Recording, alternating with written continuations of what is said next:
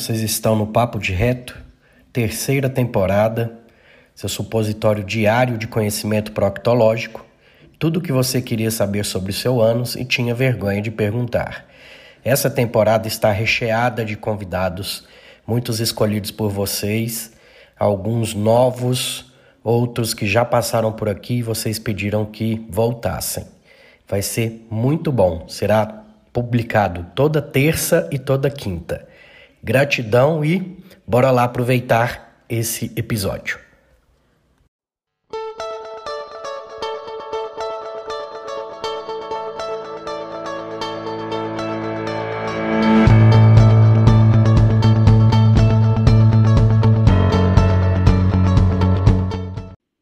Então vamos lá. Consumo de alimentos de grãos é um gatilho de distúrbios relacionados ao glúten, doença celíaca, sensibilidade ao glúten não celíaca e a alergia ao trigo. São, são patologias diferentes. Se manifestam com sintomas inespecíficos, como inchaço, desconforto abdominal, diarreia e flatulência. O objetivo desse trabalho foi resumir esses dados né, da patogênese, sintomas, critérios para intolerância ao glúten não celíaca, que podem ser úteis para os médicos.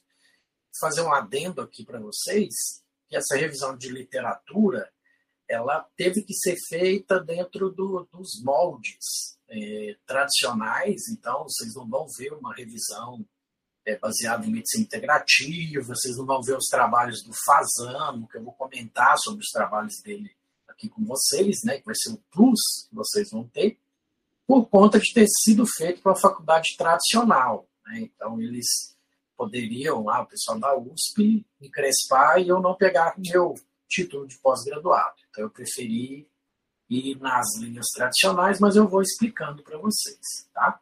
Então a doença celíaca é intolerante, é, é, na verdade, é uma reação inflamatória à proteína, que é o glúten, tá? que vem do trigo, e o glúten ele é mais intensamente liberado quando você sova a massa de trigo. Tá? Quanto mais você bater no trigo, mais glúten, a glutenina quebra e forma mais glúten. O pão fica mais fofinho. Então, é, quanto mais fofinho o pão, mais glúten ele tem. Tá? A sensibilidade é aquele que desenvolve qualquer grau de sintoma porém não, não chega a deixar as velocidades careca, ele vai ter um pouco de leak gut, que é aumento da permeabilidade intestinal, vai ter alguns sintomas à distância, mas não vai ter o problema desabsortivo que a doença celíaca provoca. E alergia ao trigo, a gente tem que lembrar que o trigo tem vários outros componentes nele, tá? Tem a, a alfa, a a anti-alfamilase, tem a glutenina, é, tem a beta-lacteoglutenina, que beta é, gluteomorfina, isso, que também é alergênico, e também é um dos fatores que faz a gente viciar em tudo que tem isso. Né? Tudo que vem com essa palavra morfina, o outro eu falei que é a beta-lacteomorfina, é do leite também vicia, tá? Então, vamos progredir aqui nesse trabalho. Então, aqui, ó, o que, que eu disse para vocês? Ó, a gliadina com a glutenina, água, parte dessa massa, você forma uma proteína complexa chamada glúten. Então, é definido como uma família de proteínas encontradas nos grãos, trigo, centeio, cevada e aveia. Essas duas proteínas, gliadina e glutenina, se juntam são resistentes às enzimas proteolíticas do trato gastrointestinal. Em alguns indivíduos, esses peptídeos podem cruzar a barreira epitelial e ativar o sistema imunológico. Então, aquele que está com leak gut, é, por desbiose, por outros motivos, o glúten, que atua, é uma molécula que acaba fazendo, atua numa outra que chama zonulina, e faz relaxar essas junções é, entre as células do, é, dos enterócitos e piorar essa patologia. Tá? Por isso que a gente fala, qualquer grau de redução do glúten é benéfico. Porque hoje em dia, uma refeição. É, é, é, você não tem uma só refeição com glúten. Se você for olhar bem os rótulos, né? Contém glúten, contém glúten, você vai saber, né? ainda mais se você come industrializado em grande parte das suas refeições. Tá?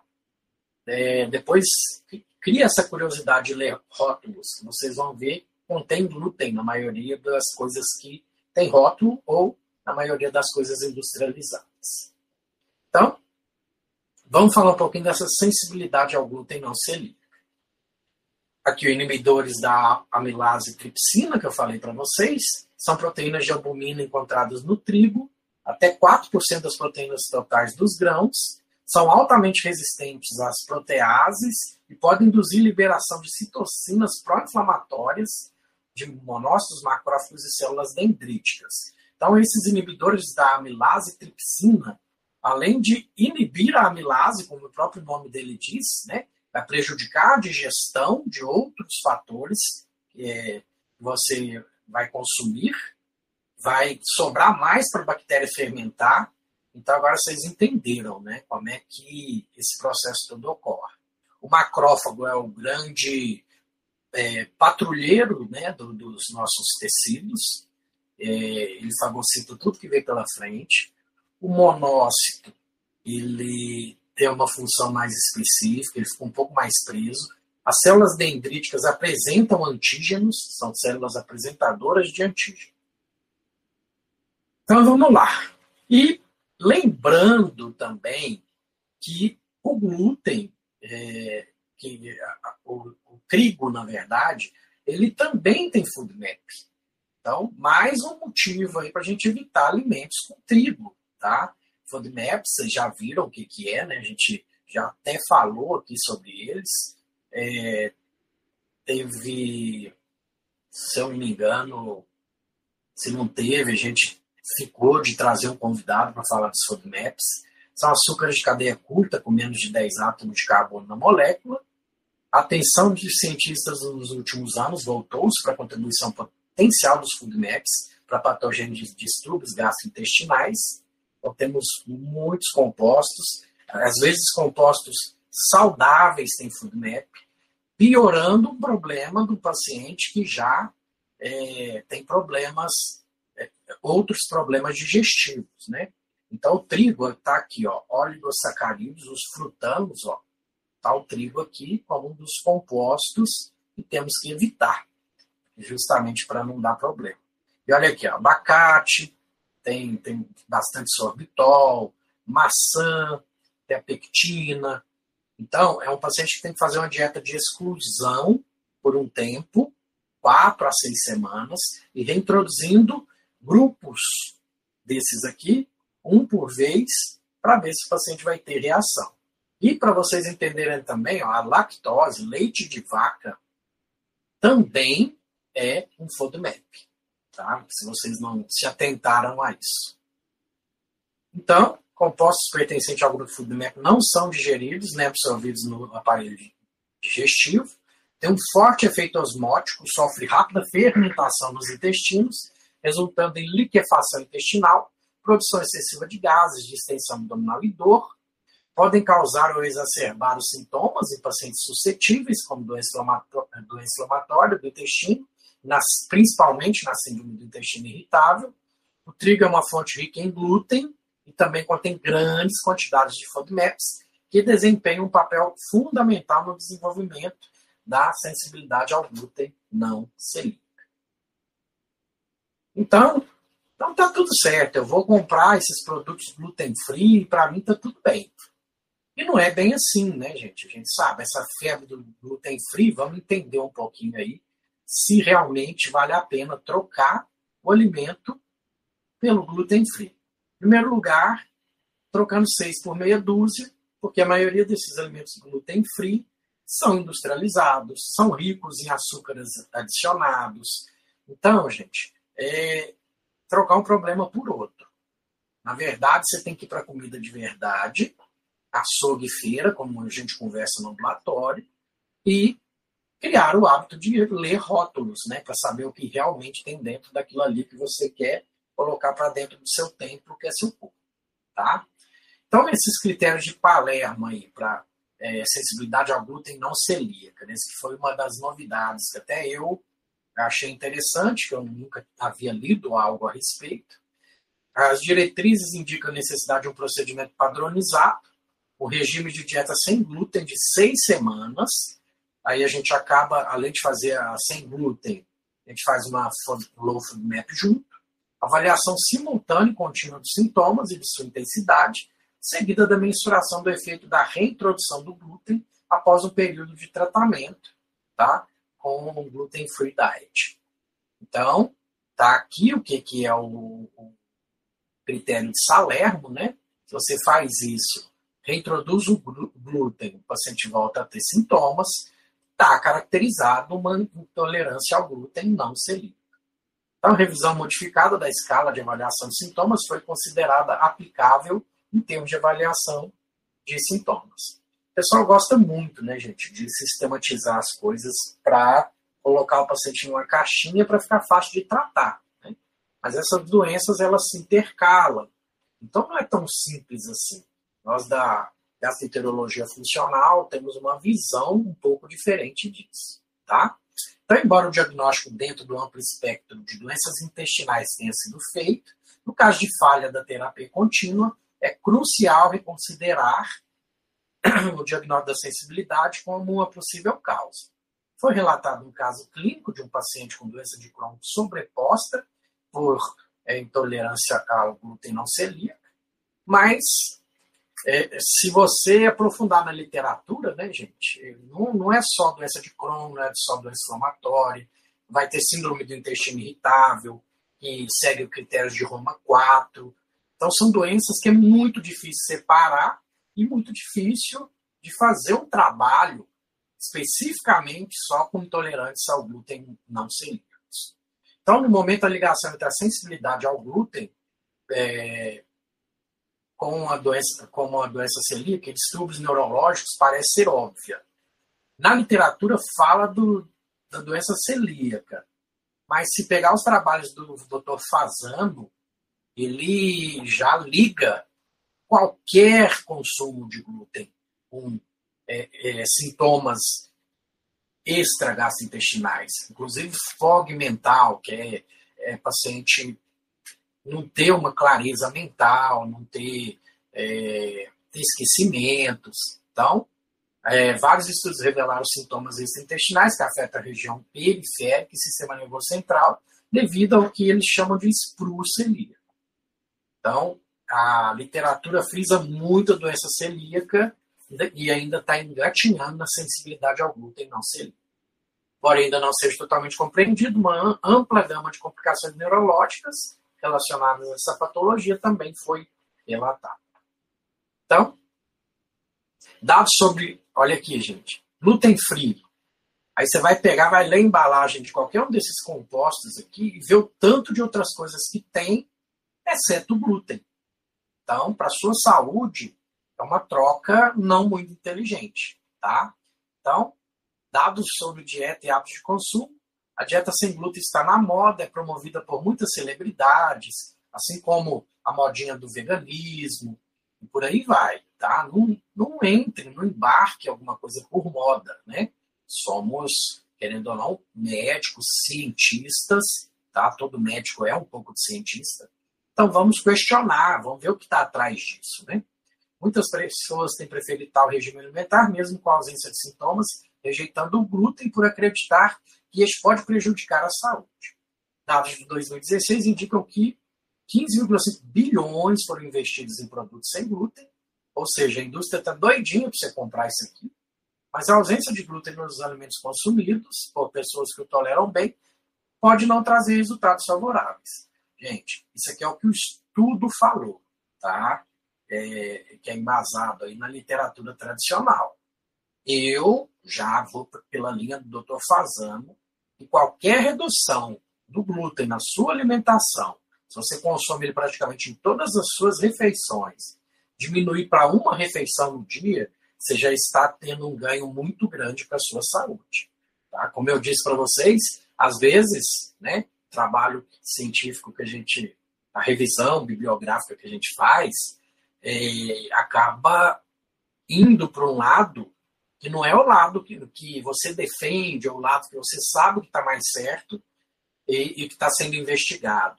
Muitos de vocês são meus alunos, sabem que eu falo, né? A medicina integrativa, ela cresce através de é, é, teorias que são comprovadas, igual a astronomia, igual a física, né? Só que a medicina tradicional gosta de estudo clínico, randomizado, duplo cego. Então, o que, que essa minha revisão bibliográfica acabou levantando? Só esses que são respaldados pelas grandes revistas, né? Então, eu estou criticando o meu estudo, para vocês terem noção, tá? Então, vamos concluir aqui, com base nos resultados né, da pesquisa, fica claro que a intolerância ao glúten não celíaca ainda somente em termos da contribuição de outros componentes do trigo para os seus sintomas. Deve-se ressaltar que é difícil comparar os resultados de cada estudo, pois os métodos e critérios obtidos foram variam significativamente um entre o outro. Além disso, o momento do início de cada pesquisa foi de grande importância, pois alguns deles foram conduzidos antes da introdução daquele critério que a gente comentou, levou muitas interpretações do protocolo de qualificação de pacientes com sintomas semelhantes Aí outras doenças acabam entrando, como é, intolerância ao glúten não celíaco. Então, como sempre, todo trabalho coloca isso, né? Outras investigações, a busca de biomarcadores desempenhariam um papel fundamental na melhoria do processo diagnóstico e no acompanhamento dos pacientes. Ou seja, a medicina tradicional ainda não considera é, o grande avanço que o doutor Fazano fez, identificando a zonulina Hoje eu consigo medir zonulina, zonulina fecal. Alguns laboratórios no Brasil já o fazem. Então, é, às vezes demora até 10 anos para um estudo desse entrar nos guidelines. É isso que eu falo para vocês. Guideline tem que conhecer, até antes de ir contra os guidelines. Como é que eu vou contra alguma coisa que eu não sei nem rebater, tá? Então, vocês, como estudantes, têm sim que saber os guidelines, revisar os guidelines, para depois fazer como eu, saber como questionar os guidelines. Tá? Então, era isso. Né? Espero que tenha sido produtivo. Se quiser tirar alguma dúvida, estou à disposição. Eu queria comentar com o senhor sobre esses produtos gluten-free, né? Eu fiz cinco semanas de, de uma dieta restritiva, né, sem food sem nada. E para mim foi pior ingerir os, esses alimentos né, industrializados sem glúten do que comer o glúten. Me fez assim muito mal, eu tive muito mais reação do que alimentos que me faziam mal antes, mas que eram, mas que tinham glúten. o pão sem glúten fez passar muito mal, muito mais mal que o pão com glúten, o tradicional. Porque justamente por conta disso, né? Esses rótulos imensos que, que eles colocam, cheios de, de produto industrializado. É, e não precisa ir muito longe. Vamos pensar em, em dieta, né? Também tem as modinhas aí, a low carb, tá, tá na crista da onda ainda. Quem sabe fazer low carb faz bem feito. Mas o problema são as receitinhas com low carb. Aí é, tem gente que vive de receitinha low carb vai olhar o rótulo desses compostos e, por exemplo, alguém que tem intestino irritável vai consumir receitinhas low carb, que é a base de xilitol. O xilitol é um food map. A pessoa vai virar um baiacu, vai inchar, entendeu? Então, é, tudo isso a gente tem, tem que ter esse discernimento, né? Que não, não tem segredo. Açougue e feira, se você fizer desse jeito, grande parte dos problemas é, digestivos, você está ajudando o seu paciente já, que a maioria de vocês já passou no ambulatório comigo e já me viram falar isso muitas vezes para os pacientes. Eu acho que depois, numa próxima reunião, doutora Eurípides, a gente podia falar mais sobre a disbiose. Eu acho que a gente nunca falou aqui na Liga sobre isso. Eu acho um tema assim, bem amplo, né, bem atual. Vai ter aí a reunião de abertura para os novos membros que que está em tema livre. A gente não colocou nada para justamente debater o que poderia ser falado. Eu acho um tema interessante. É, eu tenho uma aula da, da proctologia integrativa. Eu não sei se eu dei essa aula aqui, que dentro dela eu falo sobre o acibo, né, que é um, o grau extremo da desbiose. A gente pode ou falar toda essa palestra ou pegar só esse pedacinho da palestra mesmo. Professor, é, teria é, existiria tipo alguma enzima igual a gente toma uma enzima quem tem sensibilidade intolerância à lactose toma enzimas de consumir o produto do leite né? Teria alguma enzima para poder quebrar de novo é, a partícula do glúten. Isso do glúten. O ser humano não tem. Quem tem são os ruminantes e não são eles. São as bactérias dentro do, do rumen deles né é onde eles eles produzem o ácido graxo de cadeia curta, quebrando coisas que a gente não quebra. Então, o ideal é dar o glúten para a vaca e você come a vaca. Pronto, tá ótimo. Então, assim, essa inventar uma moda aí de lançar uma enzima para a pessoa poder comer em paz seria. É, até a questão da, da, da, da lactose, né? É, essas enzimas aí, também não é 100% do, de, do fato de o paciente se sentir bem. É que o pessoal quer pílula mágica para continuar fazendo errado. Não quer mudar a base. Então, é, a lactase pode quebrar em galactose e glicose. E a pessoa pode ser sensível à galactose. Então, não mudou muita coisa, sabe? No caso, igual a Luísa falou que ela passou mal com a porque ela consumia produtos industrializados que no rótulo dizia não ter glúten. No caso, o mal que ela passou não foi por conta de tirar o glúten dela, foi por causa dos outros componentes, né? Exato. E, e o dela tem a questão da, dos feedbacks também, né? Que, na época o intestino dela era bem sensível, né? mas nós já estamos tratando de blindar esse intestino. Obrigada, gente. Obrigado. Boa noite. Obrigada. Boa noite. Obrigada, gente. Boa noite. Boa noite.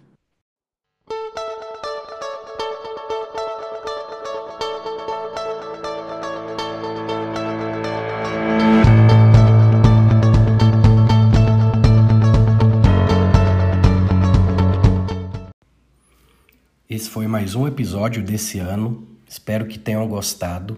E para que o Papo de Reto continue crescendo, comente, indique, fale para aquele amigo e vai só ajudar a crescer e vamos impactar cada vez mais vidas.